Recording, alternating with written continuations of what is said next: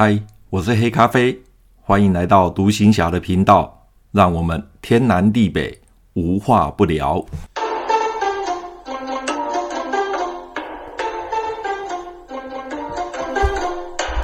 今天的马祖当兵去，就让我们来聊一聊啊、我们准备要横渡台湾海峡，直接到马祖去了。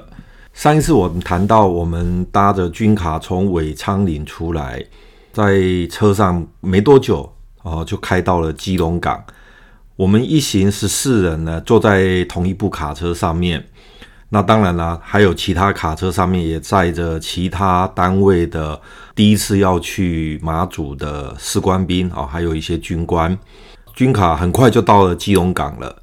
那到了基隆港，就在港口边哦，其实上已经靠近码头了。他就把我们放下来，我们就背着背包从两吨半的军用卡车上面下来。因为它非常靠近岸边，所以我们就看到好几艘军舰。停在那个基隆港的港边，大部分看到的都是运输舰，还有 LST 的两栖的那个战车登陆舰。那其中有两艘呢，就是海军的人员运输舰，一艘是呃、靠近港边的，靠近那个码头边的是 AP 五两五号新康舰，另外一艘就在新康舰的旁边哦，锚定在一起的是 AP。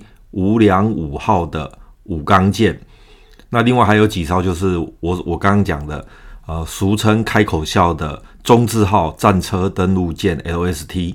那下车之后呢，就有人员帮我们引导到港口边，哦，搭了一个棚子，然后在那边就开始先去办报到。那一开始是先啊、查验身份，还有我们一个报到单，就是我们之前在炮兵学校领到的啊、那个报到单，他看了一下。然后再把我们的补给证，当年的话，军人都有一个补给证，现在好像没有补给证了。那我们那个年代，军人只要你是军人，不管你是军官、士官、士兵，你一定都会有一本补给证。所以他就查了一下我们的身份之后，确认没问题了，就给我们一张船票。那拿到船票之后，我们先在港口边、码头边先坐着在那边等，其实也没有等很久，大概等半个多小时吧。那就通知我们说可以上船了。那因为我们搭的船，从船票上来看，我们搭的船是 AP 五两五号军舰。那它是靠在五两六号军舰，因为五两六号是贴着码头的，所以我们必须要先登上五两六号军舰，然后从五两六号军舰的中间穿过去，然后再去再再走到呃五两五号军舰。那我们就跟着一个一个就跟着前面的人走。到了五两五号军舰的时候，开始要找啊我们所住的舱位。那当年交通船人员运输舰 AP 五两五两号这两艘船是同型的，他们是一模一样的啊，只是说一个比较早早一年嘛，早一年早两年呃先建造好的。那以海军的人员运输舰来讲的话，五两五号跟五两六号这两艘军舰是非常新。我印象中大概下水没几年，所以那个时候我们在做的时候算是真的蛮新的。那它里面的舱舱等大概有分四种舱哦，就是装进自强，它是用这样分的：装舱、进舱、自舱、强舱。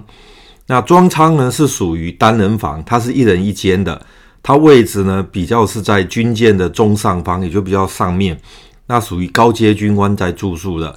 像有时候司令官啊、副司令官啊、师长这种等级的人，他们的在搭军舰回台湾，或者是要再从台湾搭军舰到啊、马祖的时候，他们一般都是搭装舱啊，装舱就是单人房。好，那装舱比较少，没几间。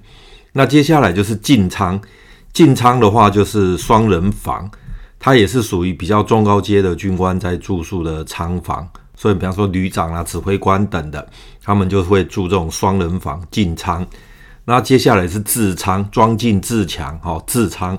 自仓的话就是四人房。自仓我曾经有进去过，虽然我没有住过，但是我曾经有进去过。它就是上下铺各两啊、呃，上下铺两张床，所以它是一个四人房的一个啊一个仓房。那里面大概住的就是中级军官，像什么营长啦，哦这种等级的，那他们就会住的就是呃自仓。那支舱的话，仓数都大，就会比前面的装仓跟进仓要稍微多一点。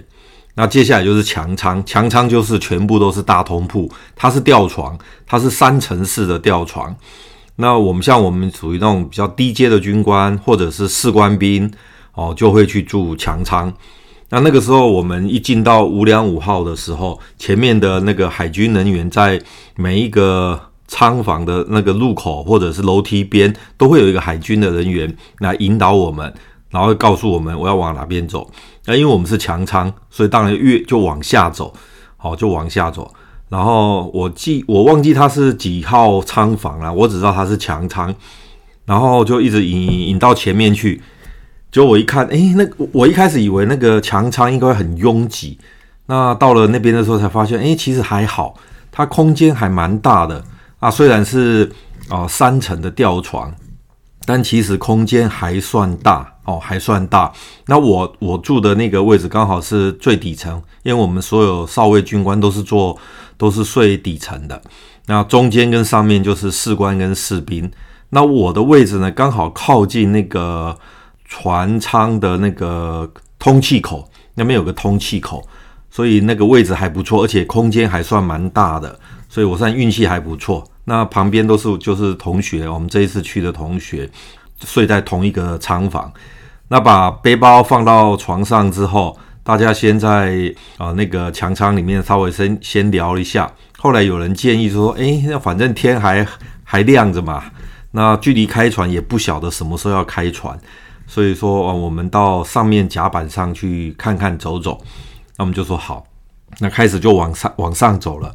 那刚刚进来的时候，有海军人员帮我引导。等到我们都安顿好、弄好差不多了，正准备要回去的时候，已经海军人员都已经撤掉了。所以呢，变成我们自己要摸索、摸摸上去。那到了上面的时候，在整个过程当中，就简直就像迷宫一样，因为第一次搭这种军舰，完全没有经验。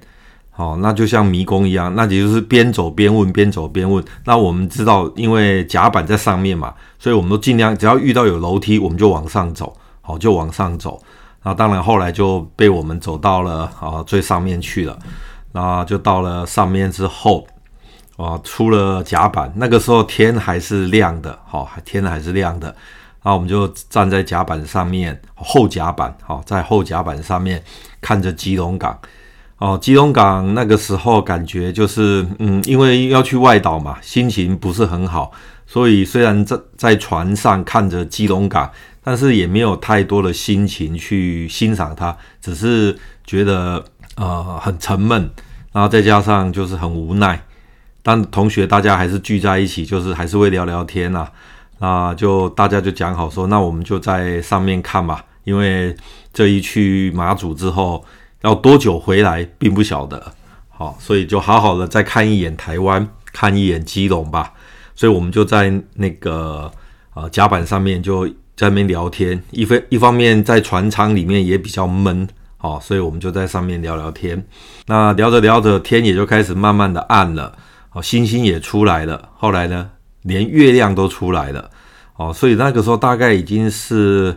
晚上大概七七点多吧，七八点的时候，那个时候就是整个就开始天黑了，哦，整个很暗的。后来没多久，海军的人员就上来说啊，请我们所有要去外岛的呃人全部都下到舱里面去，因为准备海军人员要做出港作业了，这就是准备要开船了。哦，他们要做出港前的座位作业了，所以那时候我们就进入船舱，然后接就往刚刚我们哦、放行李的强巴舱走。那当然中间有经过福利站，所以就顺便买了个便当。因为海军的那个军舰舱房里面哈，那个交通船里面什么都没卖，他就只卖便当。哦，就我后来从马祖回台湾休假，然后从台湾再回马祖搭了几次这样的船，我发现它里面的贩卖部。什么都没卖，就是卖便当而已。那它便当呢，其实还蛮好吃哦。呃，海军的便当很特别，它清一色没有什么，没有什么呃选择，它就是卖一种口味。它里面就是什么呢？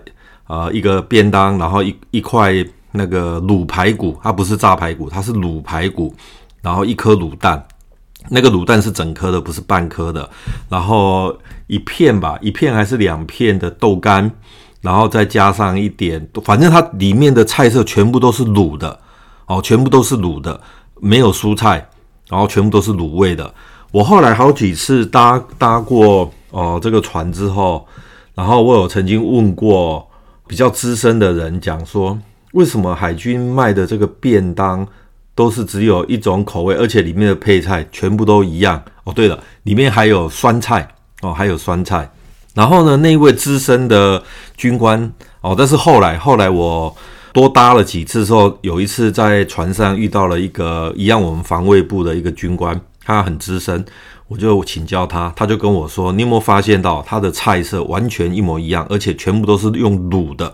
然后他就问我说：“那你在吃这个便当，你在海上航行的时候，你有没有发现你吃这种便当就比较有胃口？”他讲的没错，我记得我在每次搭船的时候要吃这种便当，我就觉得蛮吃得下的，很有胃口。他就说：“对，因为在海上航行的时候常常会晕船，有时会会会呕吐，所以那个时候你什么便当你都会吃不下去，只有蔬菜的那种你都吃不下去，唯独这种用卤的。”卤过的便当，你反而因为你晕船呕吐的话，这种便当你就吃得下去。我后来想一想，诶，他讲的没错，因为我搭船有一次从台啊马祖搭到台湾，中间风浪很大，那个时候就是有点反胃，诶，可是我去买便当吃的时候，这个便当我就吃得下去，而且我觉得卤过的在船上在吃的时候，那个味道特别好吃。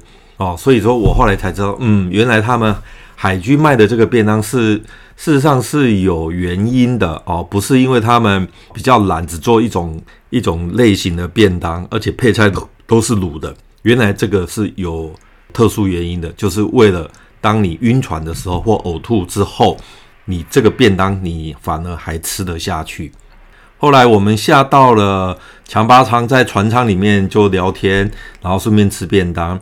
所以大概到了九点整哦，九点整的时候，我们大家就感觉到，诶，船好像有点在动了，哦，有点在在在浮动了。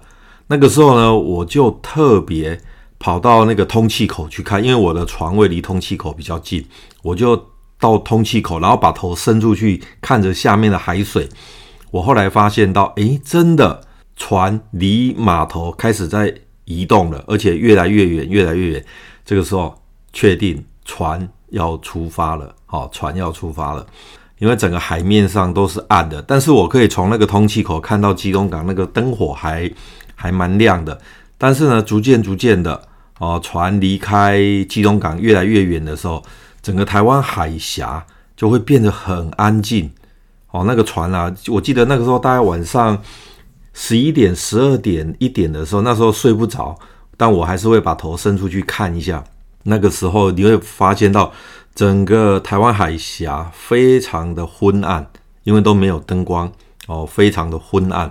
然后呢，整个海面很静，你只听到呃船破浪的声音哦，船破浪的声音，海水声，其他的话你根本就完全都听听不到什么声音。这个时候你会感觉到说，你搭的这艘船好像整个台湾海峡就只有你。啊、自己一艘船在在开动。事实上，我们这一次去，事实上是一个船队出去的，不是只有我们一艘啊。五两五、五两六。我后来到了马祖的时候才知道说，哦，原来还有三艘 LST 的战车登陆舰，它上面也是带了很多补给品，那一起就通过台湾海峡。它是一个船队出去，并不是，并不是只有单独一艘船啊、出去的。在当年那两岸在敌对的时代里呢，事实上马祖对我们台湾人民来讲，它就是个前线，而这个前线呢是非常的遥远、非常的神秘，也非常的紧张，甚至让人夹杂着一种不安的情绪。而今天我即将离开台湾，这也是我这一生中第一次离开台湾本岛，那我就要横越台湾海峡，来到这个从小被教育为敌区的大陆边缘。以前的大陆呢，是在课本里、在电视里啊、我才看得到。那从明天开始，好、从明天开始，大陆这个敌区就会在我的眼皮子底下出现了。那当然船越开越远，越开越远，相对的啊、浪就越来越大，浪就啊、就上下起伏就越来越厉害。那这当中我也知道，我离开台湾越来越远了，而距离大陆相对的也越来越近了。而此时的台湾海峡让我感受到的是那种孤独、孤寂，然后里面夹杂的不安跟恐惧的的心情。那这个是我呃从基隆港出海，在台湾海峡的这个过程当中，哦、我的心里的感受。那整个晚上呢，几乎也没什么睡。就是睡睡醒醒，睡睡醒醒的。那醒过来的时候，又发现，诶，怎么船还是在动，还是在动？你就你会发现，诶，这台湾海峡怎么那么大？都已经凌晨三点多，快四点了，你感觉到船还是在开，那整个台湾海峡还是非常的暗，非常的昏暗哈。好，那我们今天大概就先介绍到这边哈，我们就描述到这边。下一集呢，我会开跟各位分享。天亮了，到了马祖了，分享我在马祖的哦、的第一次登上马祖整个过程，还有登上马祖的那个心路历程跟感受。好，那我们今天就暂时讲到这边，拜拜。